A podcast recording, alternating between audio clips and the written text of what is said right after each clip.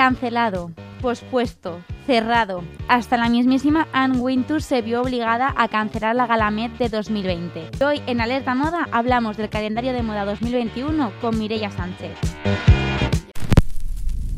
Alerta, Alerta moda. moda, un programa para disfrutar y descubrir la moda en cualquier parte.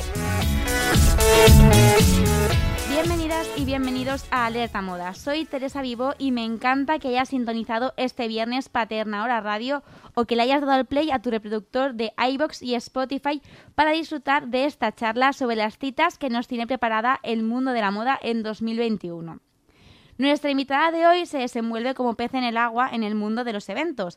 Ha coordinado y organizado actos de manera profesional, así que conoce a la perfección las herramientas y estrategias de las marcas para que cualquier evento sea un éxito. Mireia Sánchez es responsable de la gestión de marketing y comunicación de empresas del ámbito comercial, del lujo y de la moda y tiene una agenda llena de eventos de moda para 2021 que creo que está dispuesta a compartir con nosotras. Mireia. Hola, buenas, bueno, buenas tardes. Muchísimas gracias primero de todo por haberme invitado a vuestro programa y, bueno, y estar una vez más aquí comentando bueno, lo que conlleva todo el tema de los calendarios y la comunicación del sector de la moda. Ya, podemos calificarte como una insider, ¿no? Porque tú ya estás dentro del mundo de, este mundo de la moda, entonces sabes todos los entresijos. Bueno, a ver, se podría decir que sí, pero al final yo siempre comento que, que aterricé en el sector por pura curiosidad y placer, un poco por conocer y dejarme sorprender, porque al final yo siempre voy un poco eh, con curiosidad por el principio y el final de las cosas. Entonces, realmente, pues, eh, tanto como en el sector del marketing, cuando se crean estrategias, y en el sector de los eventos, pues bueno, es un poco eh, que tiene un final y, y, el principio. Entonces, pues, siempre he tenido esa curiosidad por observar y, y conocerlo. Entonces, bueno, yo sí contestaría que pues, se podría decir que sí. Bueno, ¿cómo ha cambiado, cómo han cambiado las marcas la manera de exponer su trabajo en 2020? Este año, pues que hemos dicho que hemos estado todo cerrado, todo cancelado, pospuesto y que no hemos podido disfrutar a lo mejor de eventos que son auténticos escaparates. Mm, bueno, es una pregunta bastante interesante porque, a ver, esto es una pregunta que se me hace bastante ahora comúnmente, porque como estamos en esta situación, y es interesante porque al final yo siempre contesto que es una cuestión de tan solo observar y contestaría con solo una palabra, que es la palabra adaptación, que al final es la manera que hemos tenido que saber adaptarnos al final personalmente, profesionalmente y, y todo el mundo, ¿no? En este año pandémico.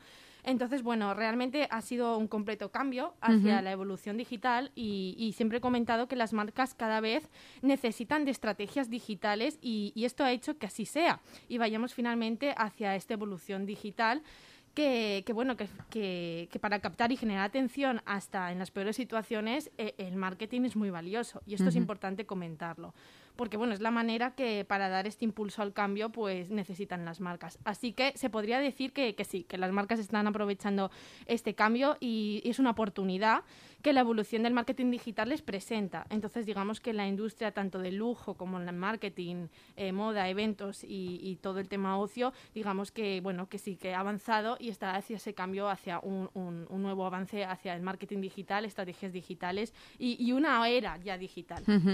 Y yo sé que este, que este año, Mireia, a ti hay algunas marcas que te han sorprendido muy para bien y que crees que han hecho los deberes, vamos, de sobra con esta antes la nueva situación que ninguno conocíamos, pero que también nos ha hecho adaptarnos. A ver, realmente, eh, si, tiramos un poco para atrás y, observamos la evolución de las marcas en el sector de la moda, digamos que eh, es un cambio que se ha ido evolucionando poco a poco. Pero bueno, como así, digamos, eh, como deberes bien hechos, digamos que sí que podríamos hablar, por ejemplo, de grandes ejemplos como han sido Gucci o Busberry o Fendi, porque al final han sido marcas que si tiramos para atrás son Gucci con su tradicional monograma, ¿no? Y Busberry con su también diseño de cuadros. Entonces, al final son marcas que directamente, psicológicamente, nos mm, retornamos a ver esa estampa en, nuestro, en nuestra cabeza, y en nuestra mente, y, vemos que a día de hoy eh, tan solo hay que meterse en su perfil de Instagram y ver cómo estas marcas tradicionales, ya con su imagen corporativa y, de diseño ya, digamos, arraigada y, compuesta, pues están haciendo una evolución muy constante para llegar a un público moderno moderno, libre y, con un aspecto más liberal, ¿no? Que es al final el público joven. Entonces, bueno, yo diría que es un trabajo y un deber que llevan haciendo durante mucho tiempo, pero ahora en este, este momento pandémico en el que hemos tenido que pasar mucho tiempo en nuestras casas, al final es su escaparate. Entonces están cambiando bruscamente su forma de, de, comunicar y llegar a una línea editorial. Entonces, bueno, esas serían un ejemplo y así como fan de las marcas 2020 que sí que lo han hecho del todo, podríamos decir que a nivel nacional eh, yo soy muy fan por cómo lo están haciendo Loewe, porque al final es una marca que pienso que está haciendo un buen ejemplo de resaltar lo que es la cultura y, sus valores made in Spain, que es que esto es súper importante, al final no tenemos que perder nuestra identidad y, mucho menos dejar de reivindicar las marcas españolas como son Loewe, que están apostando por su, su valor de artesanía y identidad de marca muy definida. Y como internacional, para, para así comentar este tema, yo diría Dolce Gabbana, que al final Dolce Gabbana sí que es verdad que es un ejemplo de identidad cultural hacia la moda, hacia la cultura, perdón, eh, italiana y bueno, es un verdadero espectáculo para, sus, eventos y, sus pasarelas. Pasarelas que ya han empezado a, a, desfilarse, que ya han empezado a disfrutarse ha abierto, ha abierto la veda un poco esa Semana de la Moda eh, masculina en París, pero ya hay muchas semanas de la moda que tienen fecha para este año, fecha cerrada además. Bueno, a ver, estamos sobre todo esta sabemos semana, qué pasará. estamos un poco los que nos dedicamos al sector, entre reuniones, llamadas y, y, más que nada leer mucho muchas las noticias, porque bueno, están planeadas, pero como al final eh, esto es día a día, vivimos en una incertidumbre mundial, no sabemos desgraciadamente cuándo acabará y qué es lo que nos puede seguir ocurriendo, entonces bueno, sí que tienen fecha, a nivel nacional digamos que empezamos con nuestra queridísima Madrid Fashion Week, que bueno, se ha pues puesto o, de, momento no está confirmado, pero tiene previsto hacerse en marzo. y, bueno, si todo va bien, toquemos madera, pues bueno, allí nos tocará estar cubriendo todas las novedades. además, ese posponer esta pasarela a marzo, ¿no? Que es una pasarela que como que eh, nos presenta las, las propuestas de otoño-invierno y la vamos a presentar en plena primavera, porque no hay mes más primaveral que, que, marzo. Eso es, eso es. La verdad es que es una cuestión un poco complicada, porque ya la pudimos ver, digamos que, bueno, eh, salimos de las fases, como digo yo, del confinamiento y la Madrid Fashion Week al final se celebró y, y claro, volvía a ocurrir lo mismo. Eran colecciones que se debería mejor presentado en pleno confinamiento, los diseñadores prefieren esperarse y hacerlo presencialmente. y, bueno, pues sí, te encuentras un poco en el que estamos en un momento muy rápido, también pienso, porque claro, los que estamos cubriendo y, digamos, comunicando estas tendencias, pues claro, vamos un poco eh, acelerados, porque vas presentando, vas comunicando una colección que tendría que haber estado ya presentada. Pero bueno, yo creo que al final la moda se adapta y, hace lo que mejor sabe, mirar hacia el futuro. Y se adapta muy bien porque hemos visto mm, muchas estampas muy originales, muy divertidas y también bastante enternecedoras, ¿no? De las pasarelas que nos han dejado este 2020, este verano, esta primavera-verano 2020. A mí se me ocurre, por ejemplo, ese desfile de marionetas de, de Mosquino, que me parece un auténtico trabajo de artesanía digno de estar en un museo prácticamente. Totalmente. Con ese front row, con Anna Wintour y todo, es increíble. Es que bueno, no nos olvidemos que al final la moda es arte y, cultura. Entonces yo bueno, pienso que en este tipo de pasarelas volvemos a, darnos cuenta y dar ejemplo de que es eso al final. Lleva mucho trabajo detrás, una pasarela, los diseñadores presentar sus trabajos. Mm, cuando estamos en un fitting vemos lo que tiene un trabajo detrás, el poder presentar en mínimo media hora o, menos, 15 minutos en una pasarela. Entonces, bueno, yo creo que ha sido una oportunidad también para digamos, resaltar de que la moda cada vez es más cultura y más arte, y es eso, podría estar expuesta, bueno, y ya, ya, trabajamos para que estén expuestos en verdaderos museos de arte. Entonces, bueno, ese sería un ejemplo, pero yo al final yo me quedo, por ejemplo, con el eh, IES San Laurent, o sea, por favor, es que en pleno desierto, las modelos, eh, por favor, y al final es un, también un ejemplo de que se le ha hecho un reconocimiento a su propio diseñador en un desierto para, mm, digamos, comentar y, al final resaltar el origen de Claro, esa afinidad que tenía esa Logan con Marrakech, con, con, todo. Y el color negro con sus blazers y al final, bueno, eh, eh, sus volúmenes, es que, sus volúmenes, perdón, entonces, bueno, al final mm, yo creo que es un gran ejemplo de, lo que viene y la evolución de la moda. Esos lugares alternativos, ¿no? Un poco pues, el jardín este de, de tribu y lavanda, de Jacquemus, con, con guitarrica de la fuente sonando de fondo, que era también pues de una, de una delicadeza, una intimidad, ¿no? Que a veces la moda es muy exceso y volver a mirar hacia adentro hace que nos replanteemos.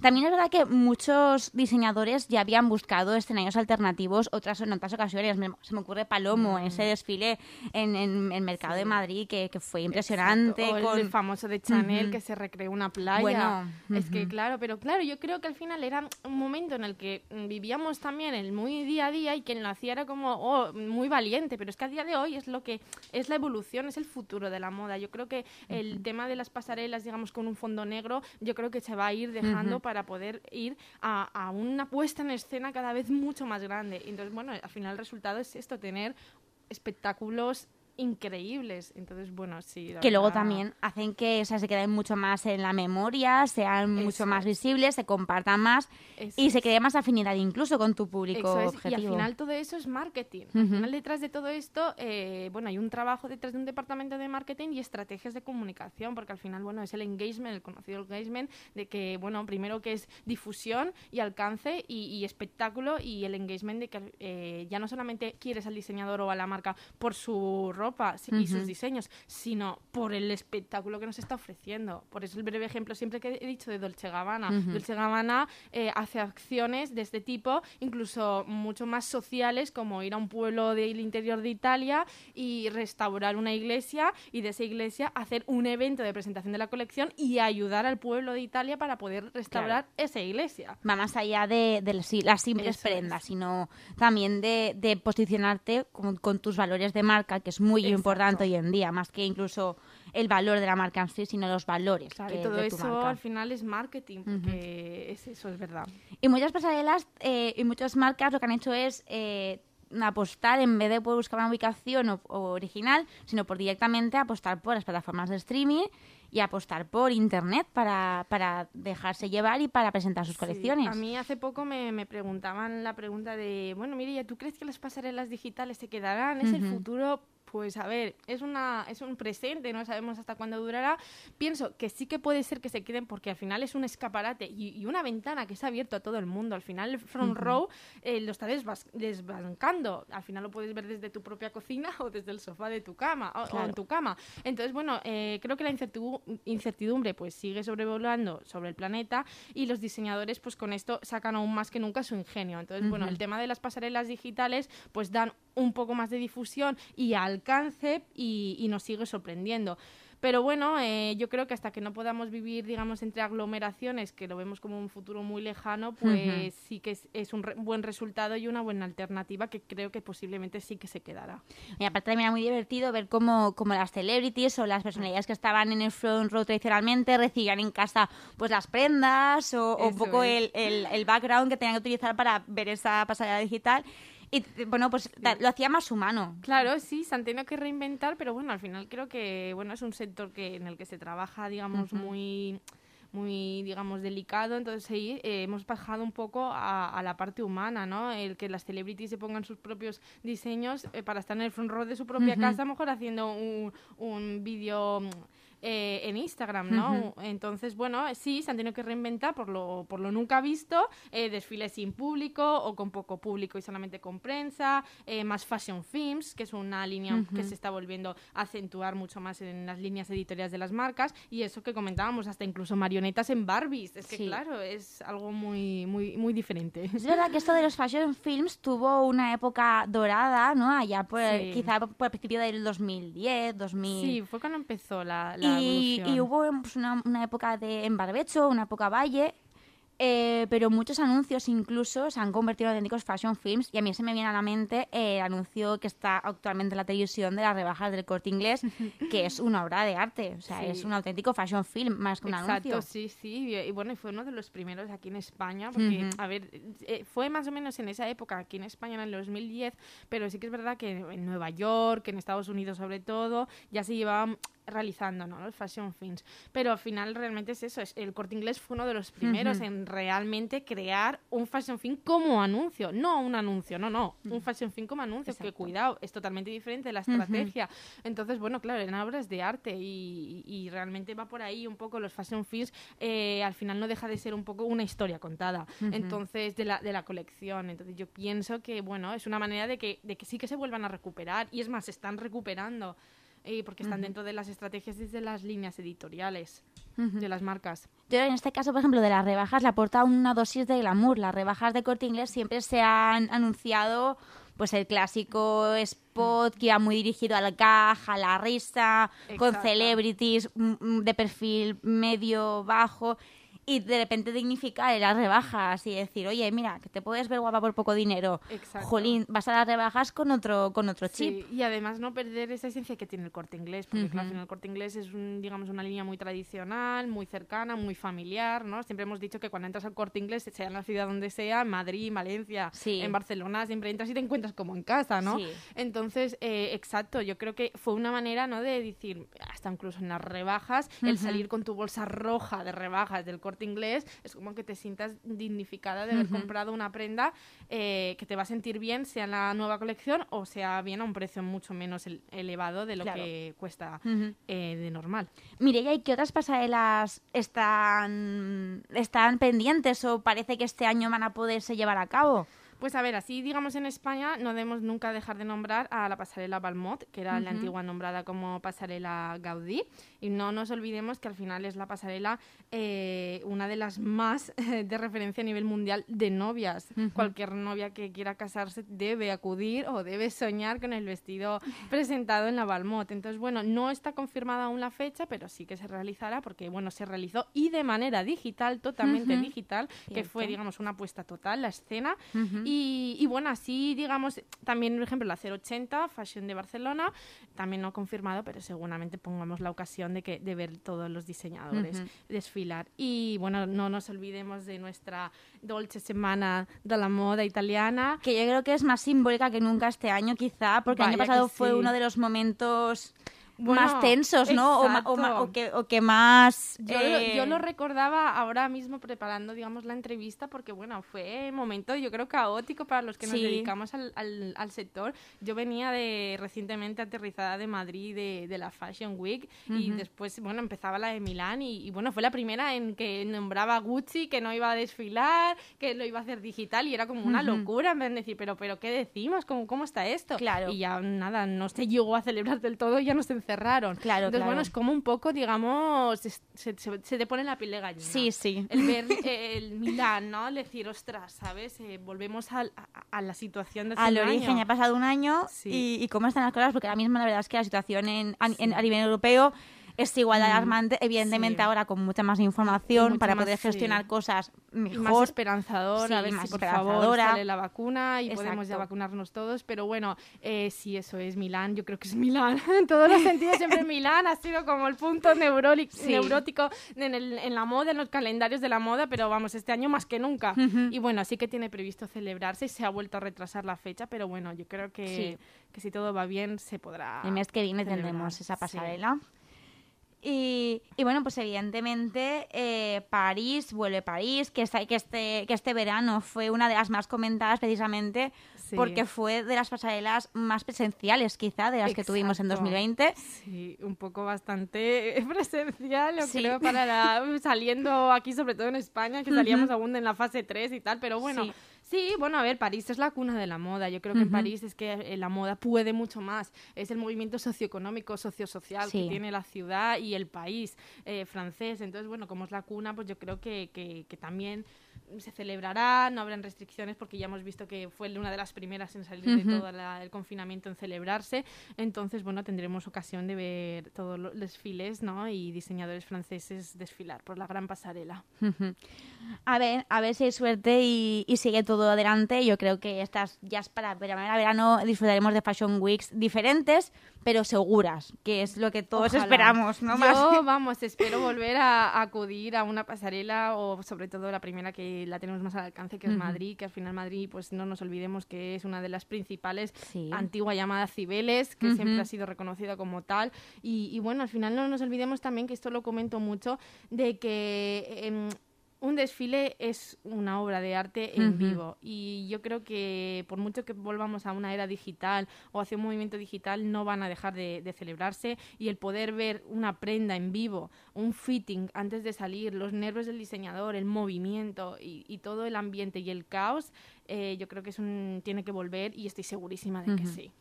Y junto con las pasarelas, perdón, pasarelas Mirella vuelven las alfombras rojas, que aquí en España hemos inaugurado la temporada por todo lo alto el sábado 16 de enero con esos premios ¿Por qué? Pero vienen los Globos de Oro, los Goya, los Grammy, los BAFTA, hasta los Oscar y por supuesto, que es una de las que yo más tengo ganas, la Galamet. Oh, sí, sí, bueno, es que la Galamet, a ver, digamos, yo también soy muy fan, porque al final, bueno, vemos a, a grandes artistas, ¿no?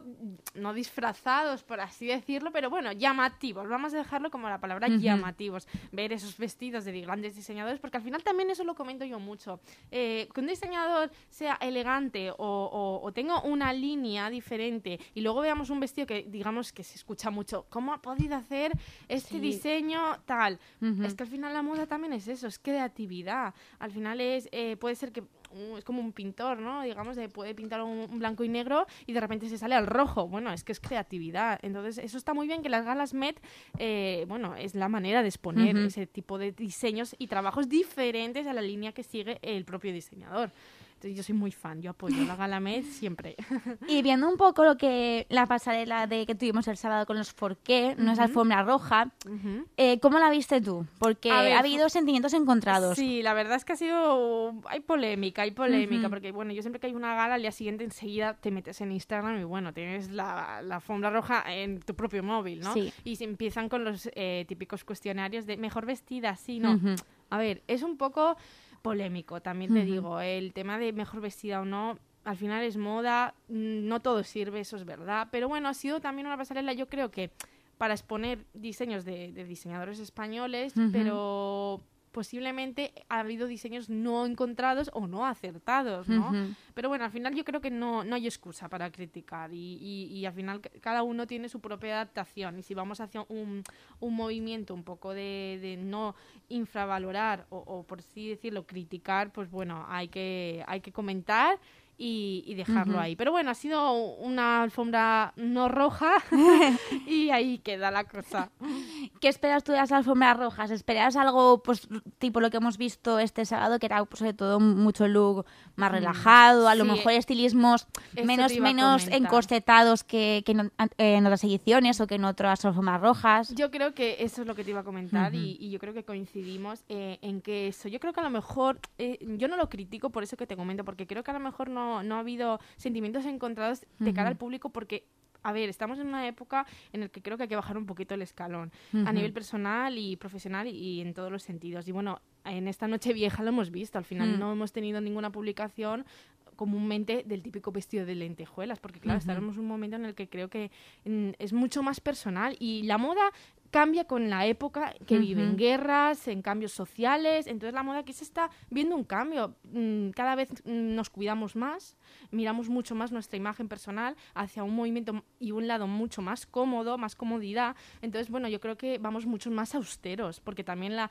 nuestra, nuestra vida ha cambiado, somos mucho más austeros, nuestra vida es mucho más relajada y tranquila. Entonces, bueno, claro, celebrar un gran desfile o una gran pasarela tampoco puedes crear un movimiento, digamos, generalizado de todo a lo grande cuando estamos en un momento en el que hemos bajado el escalón para ser mucho más austero y personal, ya también en cuanto al respeto y qué estamos pasando en esta situación pandémica a nivel nacional y mundial. La es una reflexión, Mireia, que, que, que tienes toda la razón. Hmm. Que es verdad que a lo mejor esos, esas ostentosidades que estamos acostumbrados a ver en las, en alfombras rojas, quizá no es el momento de disfrutar tanto eh, a nivel de moda, sino de bajar el escalón. Sobre todo lo que te has dicho, aprovechar estas pasarelas que son escaparates para dar visibilidad y, voz a creadores locales, nacionales, más pequeños, que también pueden hacer moda mm, de buena calidad y, moda eh, llamativa. Y, disfrutar de otra manera. Claro, y es eso al final, a ver, está claro que un look, una americana, aunque tú te encuentres un poco mal, porque has tenido, por ejemplo, ayer fue el eh, antes de ayer fue el Blue Monday. Sí. Entonces, bueno, eh, pues comentamos eso, ¿no? Que al final te pones una americana y un jeans y al final vas por la ciudad y te sube el ánimo. Pero claro, también en la situación en la que estamos, no puedes ir a una galamet, no puedes ir a unos Goya o una alfombra roja a lo grande cuando estamos en un momento de, reflexión social. Y después de las alfombras rojas son súper, vamos, súper famosas también las fiestas de después y también muchas fiestas que eh, planifican y que organizan las marcas y las diferentes firmas a lo largo del año que este, en 2020 se han reducido y que pues también he previsto que vuelvan en mayor o menor medida este 2021. Pues sí, sí, eso parece, tanto fiestas como exposiciones y bueno, también más reducido, pero bueno, sí que se tiene previsto, o sea, hay un calendario bastante amplio para el 2021 y es eso, yo vivo también un poco con la esperanza de que el 2021 va a ser un poco más diferente y se van a poder celebrar, yo que estoy metida un poco, eh, digamos, eh, en un núcleo de organización de eventos, sí que se espera que se puedan volver progresivamente a hacer eventos mm, más pequeños o shootings y, fashion fees mm, de reducido. Pero bueno, en cuanto a fiestas, pues bueno, podríamos decir que ojalá vuelvan, no volverán, pero bueno, en estas fechas pues venían las queridas Opening Night y bueno, la típica eh, fiesta y famosa de Vogue, ¿no? En Madrid, pero bueno, en la situación que estamos es un poco complicado, pero volverán, volverán. Sí, bueno, las Opening Night que se suele celebrar siempre pues una cada temporada, cada estación, ¿no? Una en verano y otra más en Navidad. Eso es. Esta Navidad evidentemente no la hemos tenido, pero bueno, quizá para verano, que es un acto que es, ah, vamos, que es abierto, que vas paseando por, por el centro de la ciudad, es bastante entretenido. A ver, yo, yo apoyo que sí, que se debería intentar hacer un poco con las medidas sanitarias que, en ese momento nos encontremos. Pero bueno, sí, eh, también es una oportunidad para el comercio, digamos, local de la ciudad. y, ya no eso, sino bueno, también las grandes marcas que tenemos aquí, por ejemplo, en Valencia, eh, justo en la calle Colón, pues bueno, también exponen un, espectáculo que todos los ciudadanos de la ciudad pues vivimos esa noche, ¿no? Es la noche que Valencia no duerme o cualquier ciudad no duerme. Entonces, bueno, pues mm, vamos a pensar en positivo. Y son fiestas también que, al contrario que a lo mejor otras, eh, la Shopping Night está abierta al público, o sea, súper democrática. Tú vas mm, paseando por Valencia y te sientes como si estuvieses pues, en una fiesta de alta costura, porque todas las tiendas tienen algún tipo de detalle o algún tipo de cóctel o cosa especial, ¿no? Que hace que ahora sea una jornada y una tarde de compras un poquito más agradable y más divertida que las normales. Eso es, que ahí también hay mucho marketing, porque bueno, yo siempre comento el tema marketing y moda que va muy de la mano y ahí va mucho marketing porque al final una simple música, bueno, estamos ya sabemos que ir a una tienda y hay música, el olor, los incluso espejos eh, hacen que compres, ¿no? Que se active esa, digamos, eh, actitud y sentimiento de, compra, ¿no? Entonces, bueno, eh, yo creo que también es una acción que las marcas están deseando volver a, realizar porque eh, a nivel resultados se, se, estima que los consumidores esa misma noche aceleran su actitud y, elevan su sentimiento de compra y se al final se realiza, ¿no? Como acción de marketing es muy importante. Y hemos hablado un montón de moda y arte y efectivamente tú has dicho que vuelven las exposiciones, los museos son uno de los espacios de lo que donde más fácil es controlar quizás aforo, temperatura, distancia, ¿no? Porque realmente pues en el museo siempre está distancia entre personas, no, no es un sitio donde las aglomeraciones, bueno, sé que estemos enfrente de la Yoconda o de las meninas a nivel nacional, pero suelen ser sitios donde, donde bueno, la gente puede pasear tranquilamente y ahora pues también. Bueno, y al final los museos sí que fueron uno de los primeros que se abrieron en Madrid, sobre todo. Se abrieron varios museos y aquí, bueno, hace poco tuvimos una exposición de moda durante varios meses eh, de, en Valencia y, se abrió y sin ningún problema, ¿no? Entonces, de Francis Montesinos, quiero comentar. Entonces, bueno, eh, yo creo que sí que se tienen que, apoyar este tipo de exposiciones y cuando se habla de moda, mucho más, porque tenemos, en, sobre todo a nivel nacional, tenemos pocas. Esto es así, hay pocas, a no ser que en Madrid sí que es verdad que hay un poquito más, en el Museo del Traje y demás, pero bueno, hay pocas, hay que intentar apoyar y sobre todo aquí en la comunidad valenciana, que hay mucho talento, yo siempre lo comento, hay grandes diseñadores de la terreta, como comento yo siempre, sobre todo en Alicante, y, y, hay que apoyar, es que esto es así, y son obras de arte que hay que exponer. Exactamente. Eh, claro, eh, ¿qué exposiciones de moda has visitado tú a lo mejor recientemente o tienes planteado visitar o te gustaría? Pues mira, a ver, realmente eh, estos meses atrás he tenido poquitas, porque en, Madrid cuando estuve en, Madrid Fashion Week sí que tuve oportunidad, me escapé, me cogí el metro y me fui al Museo del Traje y bueno, sí que estuve, allí le tienen las permanentes, ¿no? Sí. Son un poco la historia de los trajes de antiguos y demás, pero así como actualmente diseñadores eh, no hay como tal, ¿no? En ese momento no habían, entonces bueno, ya vino el momento cierre y ya no pude más. Pero bueno, eh, sí que me gustaría ir, bueno, en Londres sí que tienen una permanente, que son también, digamos, eh, las exposiciones de los vestidos de Lady D. Y bueno, yo soy muy fan de la elegancia que siempre sigue permanente y será permanente para toda la vida, la elegancia de Lady sí, Por supuesto. Entonces, bueno, esa sería una exposición, pero bueno, de aquí a que podamos ir a Londres. Ya, es un poco difícil. es que es complicado. Es verdad, es verdad. verdad. a mí me gusta mucho particularmente combinar esto de la moda y, el arte. De hecho, hay, una, hay un editorial del país que va, bueno, con diferentes, eh, diferentes diseñadores eh, españoles hacen, hicieron un shooting en frente de mm, cuadros del Prado. Ah.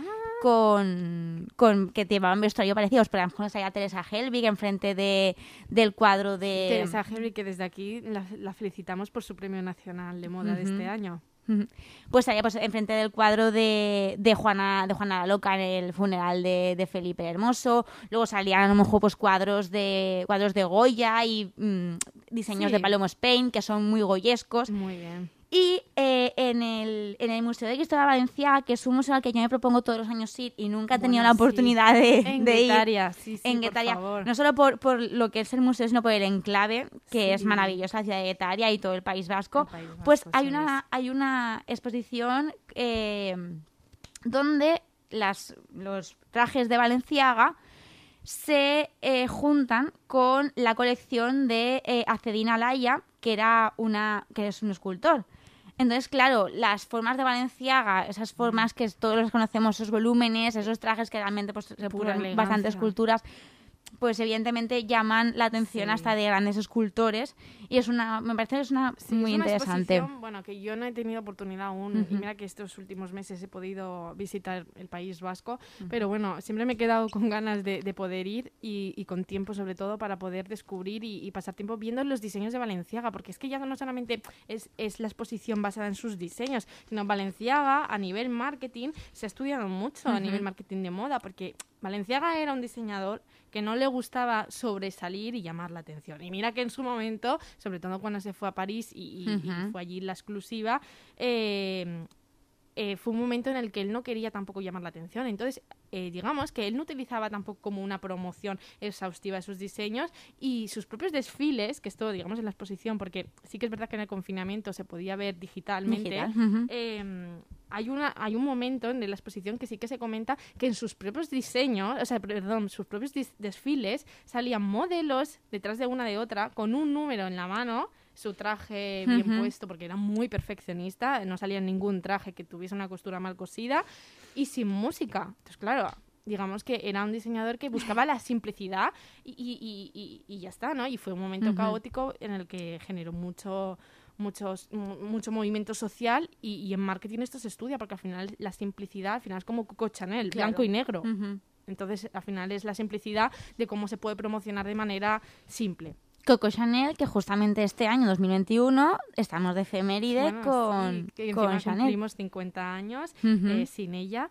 Y bueno, es una diseñadora que al final que cambió el armario de la mujer. Mm. Entonces, bueno, todas las exposiciones, películas y, y, digamos, homenaje a Coco Chanel es bien de recibir. Mm, hay que estar pendientes de, de cualquier movimiento porque seguramente las, las exposiciones, los, como te las películas o incluso las exposiciones se van a suceder bastante este año en este, en este aniversario de Coco, de Coco Chanel. Eso es, sí, sí, sí. Y, bueno, sí, realmente estas son un poco las exposiciones que tenemos de cara de cara a 2021. Luego sí que es verdad que van surgiendo un poco más, claro. que son un poco más pequeñas y, y no tan largas, ¿no? De permanente en los museos, pero bueno, yo creo que, que, sí, que tendremos oportunidad de poder ir a verlos, disfrutarlos y si no, pues siempre nos quedará la manera digital, que al final es la manera en la que estamos sabiendo sobrellevar. Exacto, y a ver si alguna de estas exposiciones, aunque sea temporal, que hay en Valencia y que hay cerquita. Sí. Ahora con todo esto, la restricción de movilidad, pues mm,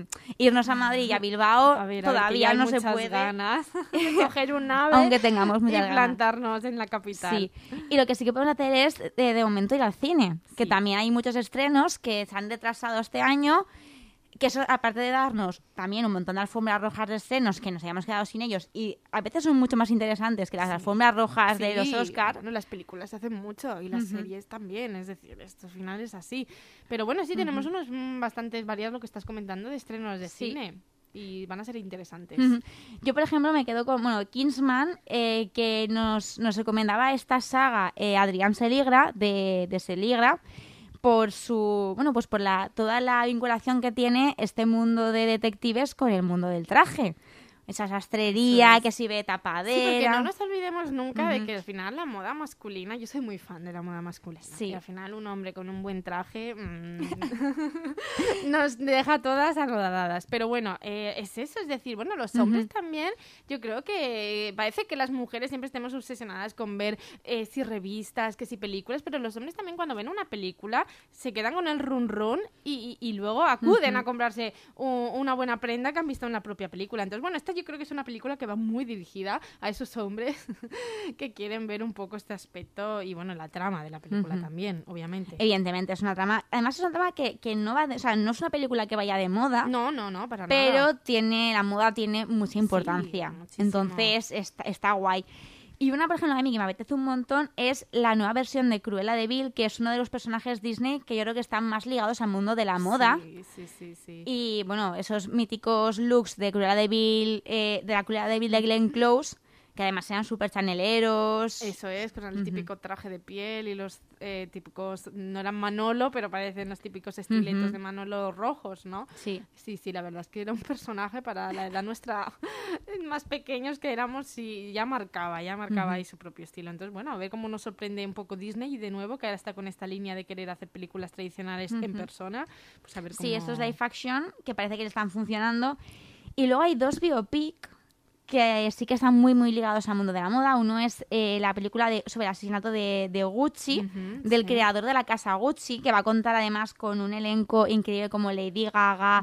Adam Driver, Jared Leto, Al Pacino, Robert De Niro. Bueno, me parece Sí. que es un, Además, es que un reparto Eh, increíble. Es otra vez un poco para descubrir, también en Ujú. esta época última que estamos viviendo, en el que las propias cantantes se están promo- promocionando Sí. a través de anuncios y de películas, porque no nos olvidemos ahora el último de Yves Saint Laurent que sale...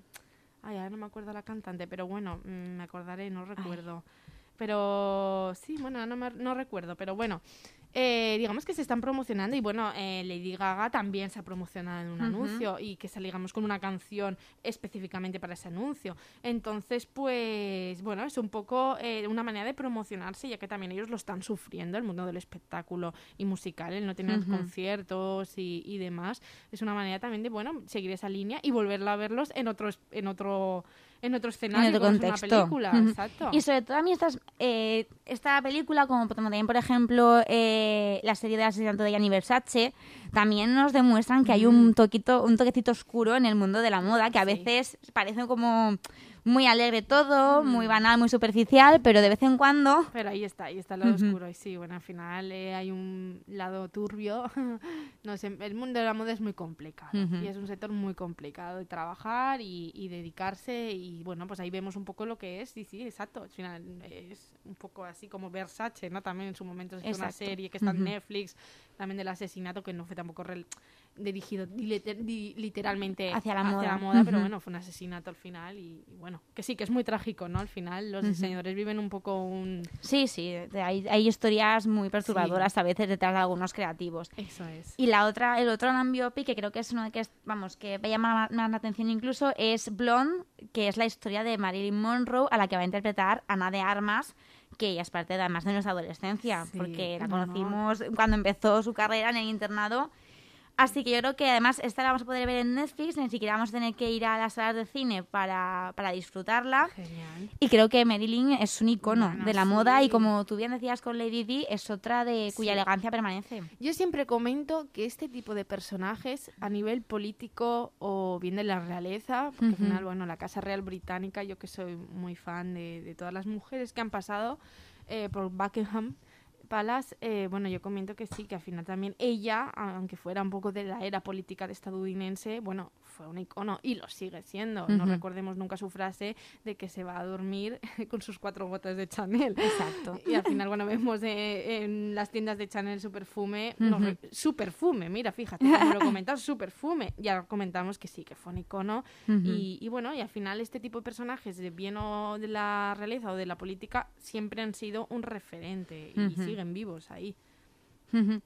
Y además, bueno, eh, en Netflix eh, habrá mucha Marilyn, pero también va a haber de repente un montón de series y muchas series que vuelven muy relacionadas con la moda. Vaya que sí, una vuelve y con fuerza, que yo creo que todos nuestros oyentes están deseando que lo digamos. Vuelve Seguro. Sexo en Nueva York con otro nombre. Exacto. pero vuelve y esto es un bombazo. Yo creo que el día que salió hace nada, una semana salió, yo creo que todo el mundo estábamos porque es que Como es locos. Y, y será un referente de la Un moda. referente, Y totalmente. Puedes aprender perfectamente de las mm, cuatro neoyorquinas de la moda. O sea, vemos incluso en una Miranda que nos Sí. iba con trajes de hombre o con corbatas en unos años que eh, no estaba tan open mind el tema de la feminidad. Sí que Miranda es de los personajes de Sexo en Nueva York que mejor han envejecido, ¿no? O sea, ese Sí. estilo tomboy que al principio rechinaba o Mm. no lo veíamos, no lo veíamos en la calle, de es. repente Sí. es la cuyo yo creo que de las cuatro si tienes que descontextualizarla y meterla tal Sí. como se en la primera temporada, ahora es la que la que menos llama la atención. Sí, sí, sí, es verdad, es verdad. La verdad es que, que es un personaje de, de las cuatro que es la que más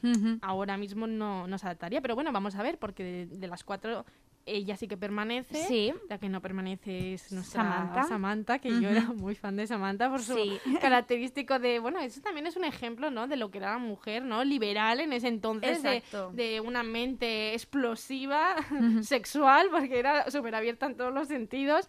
Entonces, bueno, sí, sí, es un ejemplo de las cuatro que en ese entonces, bueno, eran icono de la moda y que cualquier prenda que ahora a día de hoy la- vuelves a ver la serie, porque yo ahora estoy volviendo a empezar a verla en HBO para llegar a tiempo. Para... Claro, para, para, todo- para tenerlo todo fresquito en la cabeza. Y ves prendas realmente, por ejemplo, las blazers que se iban con mm, super hombreras, Sí. se llevaban ahí y decías, uy, qué horror. Tal Sí. cual, tal cual. Las Ahora zonas de tour que llevaba también Sarah Jessica Parker también volvieron en su momento, que todo tiene su- Eso es, eso es, que es un poco, sí, sí, vuelve eh, esos, esos elementos, ¿no? Que antes pues lo veíamos, ya hace poco decíamos que horror y vuelve, vuelve. Y además de volver eh, Sexo en Nueva York, vuelve otra serie que también está súper ligada a la moda, que es Gossip Girl. Sí. También vuelve para HBO, pero es verdad que aquí cambia todo el elenco. O sea, va a haber- son personajes renovados, actores renovados.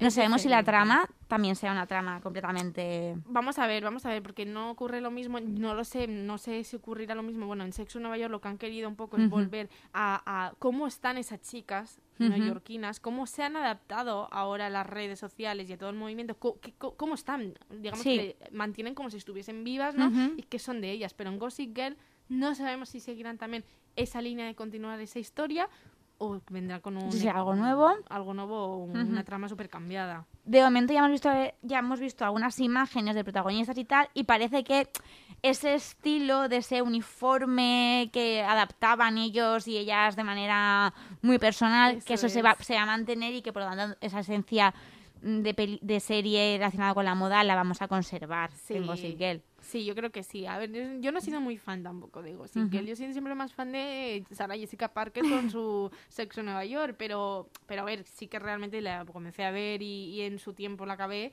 Pero bueno, sí que sí que es un icono también de la moda. Al final la trama es eso, la mujer, ¿no? Que vive en la ciudad y, y, bueno, vive del mundo de la moda o le gusta su, su, su, su, digamos, su situación personal. ¿no? De llevar sus prendas y, y su ambiente. Ujú.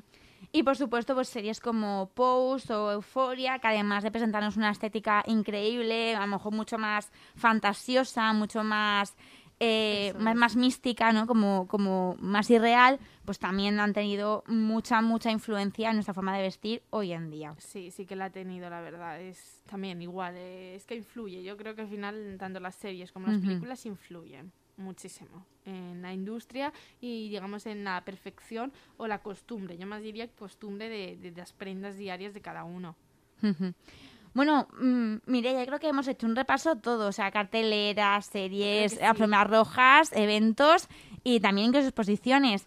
¿Tienes algo que te apetezca, alguna, algún evento o algo que estés esperando tú para este año que dices, pues mira, esto no lo hemos comentado y esto me apetece un montón? Pues mira, a ver, yo realmente tengo muchas ganas de volver a las pasarelas y de uh -huh. volver a ir a cubrirlas y poder transmitir y, y comentar eh, con todos vosotros los oyentes toda la información que podemos ver en las pasarelas. Pero realmente, así como tal, pues bueno, no tengo tampoco ninguna fija porque como es vivir día a día, yo uh -huh. me he mentalizado que hay que vivir día a día sí, con poco ahora. ilusión porque si no luego las ilusiones se te tiran para atrás.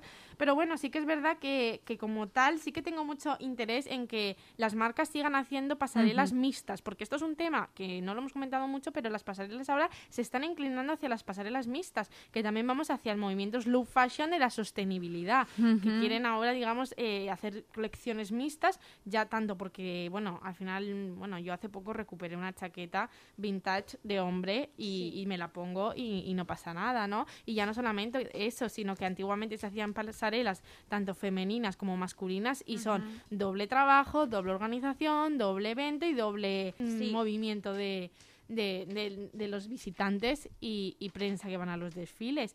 Entonces, bueno, es un tema que creo que, que, que, que, bueno, que tengo ganas, tengo ganas de que se haga alguna, sobre todo en España. Yo creo que en España tenemos que intentar eh, ser más arriesgados y más valientes y lanzarnos.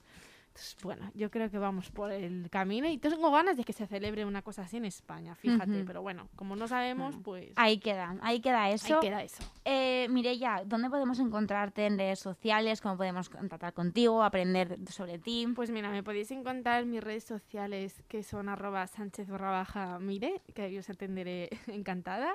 Y, y, bueno, realmente me podéis encontrar mm, en, generalmente en, en mi web uh -huh. o en LinkedIn y, y demás. Uh -huh. Bueno, acabamos siempre con algunas recomendaciones de pues, libros, eh, revistas, cualquier cosita que nos deje aprender. Eh, ¿Qué nos traes hoy, aparte de todo lo que hemos dicho de pues mira, yo siempre acabo las entrevistas y cuando me preguntan que cómo desarrollo tanto conocimiento sobre moda, porque al final, uh -huh. bueno, yo estoy, digamos, eh, en el momento de ir subiendo hacia saber más conocimiento, yo siempre digo que si quieres aprender moda, ves al kiosco y cómprate un bogue. Vamos, pues un planazo, ¿eh? Además, sí. te, vas te compras un bogue para estar en casa un fin de semana, es un plan barato sí. y, y súper enriquecedor, que es verdad que se aprende mucho se aprende de, del bogue. Muchísimo, muchísimo. bueno, eh, nos traes una canción súper especial para cerrar y me encanta la historia que, que, tiene detrás. Sí, la verdad es que es una historia, bueno, hablando de bogue, fíjate, que bueno, es una canción muy característica de los años 80, que era bailada y bueno, sigue siendo bailada uh -huh. por los bailarines de baile moderno Vogue, que uh -huh. bueno, recuerda mucho al nombre de la revista Vogue, Vogue uh -huh. porque los propios bailarines bailan y bailaban eh, inspirándose en las poses de las modelos que salían en las portadas de la revista. Entonces, bueno, eh, creo que es una canción que a mí me transmite mmm, bueno, grandes recuerdos y demás porque yo, bueno, fui bailarina de este movimiento uh -huh. hace un par de años y, bueno, ya no solamente eso, porque es una anécdota que creo que no, no se conoce y es súper interesante para el tema que hemos venido a hablar. Estupendo. Dinos cómo se llama este tema que ya está sonando y quién lo canta. Eh, pues se llama eh, on the Run, creo que es el título exacto uh -huh. en YouTube. Bueno, pues muchísimas gracias por, por, todos estos conocimientos, este calendario que hemos rellenado hoy con mucha moda, que es lo que nos gusta. Y, y gracias también a todos, gracias también a todos los que nos habéis acompañado a través de Paterna la Radio o de nuestros podcasts de iBox y Spotify. Ya sabéis que tenéis muchísimas más charlas sobre moda y tendencias en el hilo de episodios de vuestro reproductor favorito. Así que solamente tenéis que darle al play. Todas las notas del programa las podéis encontrar en nuestro Instagram, alertamoda barra baja podcast, y en nuestro blog, que lo acabamos de estrenar prácticamente, alertamodapodcast.wordpress.com, donde además podéis leer artículos sobre cine, literatura, formas rojas. Bueno, sea como sea, dale a like a nuestro, a nuestro eh, programa en cualquier red social, suscríbete y sobre todo comparte, comparte esa charlita. Nos escuchamos la semana que viene con más moda y tendencias en Alerta Moda.